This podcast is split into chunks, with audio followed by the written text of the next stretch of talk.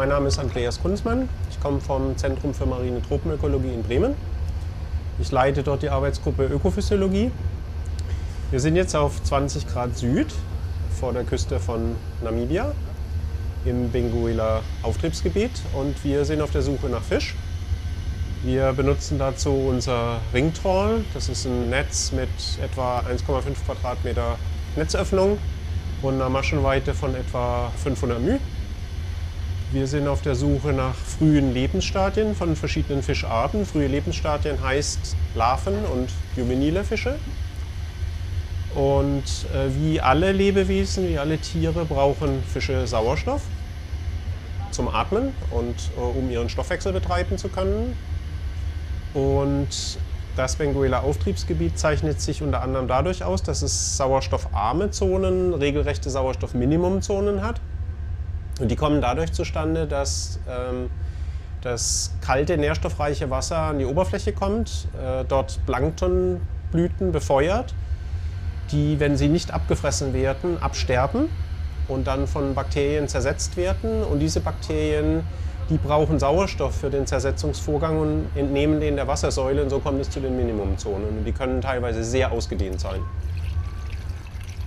Ein Fisch, der mit einer Sauerstoffminimumzone zurechtkommen muss, weil er dort lebt oder weil er dort frisst oder weil er von der Strömung dort durchgetragen wird, der muss bestimmte Anpassungsmechanismen entwickeln. Und diese Anpassungsmechanismen, die interessieren uns besonders. Um spezielle Experimente durchführen zu können mit den Fischen, haben wir uns einen Laborcontainer mit an Bord gebracht, der ähm, eine gewisse Ausrüstung hat, mit der wir in der Lage sind, die niedrigen Sauerstoffgehalte hier aus dem Auftriebsgebiet zu simulieren. Das heißt, wir stellen dem Fisch ganz bestimmte Sauerstoffkonzentrationen im Wasser zur Verfügung und wir beobachten ihn dabei, wie er dann mit diesen Sauerstoffbedingungen zurechtkommt. Und zwar einerseits den Metabolismus, den zeichnen wir auf in Form vom Sauerstoffverbrauch und andererseits die Aktivität. Dafür benutzen wir eine Videokamera, die den Fisch rund um die Uhr 24, 36 Stunden lang aufzeichnet. Wir sind jetzt hier mitten in einem Respirationsexperiment. Das heißt, wir wollen wissen, wie ist der Sauerstoffverbrauch von einem Fisch, den wir hier in der Messkammer haben. In diesem Fall handelt es sich um einen Gobi, also eine, eine Grundel, die bodenlebend ist. Und die sind bekannt dafür, dass sie recht niedrige Sauerstoffwerte tolerieren. Und das wollen wir genauer wissen. Wie niedrig kann ein solcher Sauerstoffwert sein, ohne dass der Fisch wirklich in Stress gerät? Und wir sind mit einer computergesteuerten Anlage hier jetzt in der Lage, den Sauerstoffgehalt zwischen zwei Grenzen zu regulieren und gleichzeitig den Sauerstoffverbrauch des Fisches zu messen.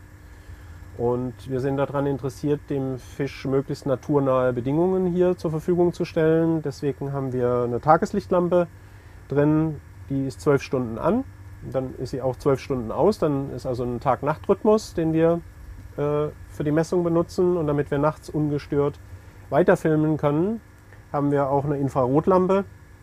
Und dann machen wir das Zelt hier zu sodass da drin schön dunkel ist und der Fisch völlig ungestört ist und wir können dann mit Hilfe vom Infrarotlicht und der Kamera nachts das Experiment einfach weiter abfilmen und so die Aktivität des Fisches festhalten.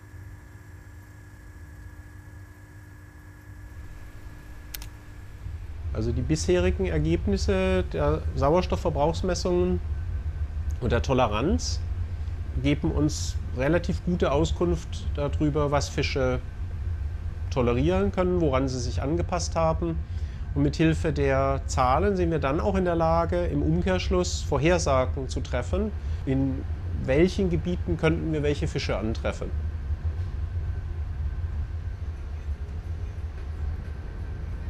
Zusätzlich zu den physiologischen Toleranzgrenzen in Bezug auf niedrige Sauerstoffgehalte sagen uns die Sauerstoffverbrauchsmessung an Fischlarven auch etwas über ihren Nahrungsbedarf aus in Kombination mit Mageninhaltsanalysen, die uns die Nahrungszusammensetzung erklären und chemischen Analysen von unterschiedlichen Futterorganismen, die den unterschiedlichen Energiegehalt äh, bestimmen.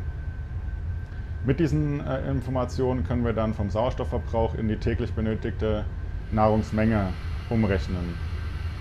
Unsere Ergebnisse zeigen, dass junge Lebensstadien verschiedener Arten sowohl in ihren physiologischen Toleranzgrenzen als auch in Bezug auf ihre Nahrungsökologie sehr unterschiedlich sind. Und beides sind Faktoren, die den Fortpflanzungserfolg von Fischarten entscheidend beeinflussen können.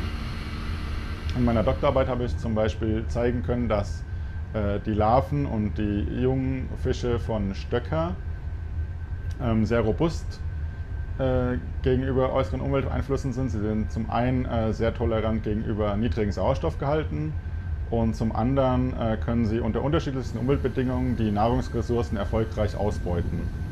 Das sind zwei Erklärungen, warum sich diese Art auch unter den geänderten Umweltbedingungen im nördlichen Venezuela-System erfolgreich fortpflanzen kann und äh, bis heute eine sehr wichtige fischereilich genutzte Ressource darstellt.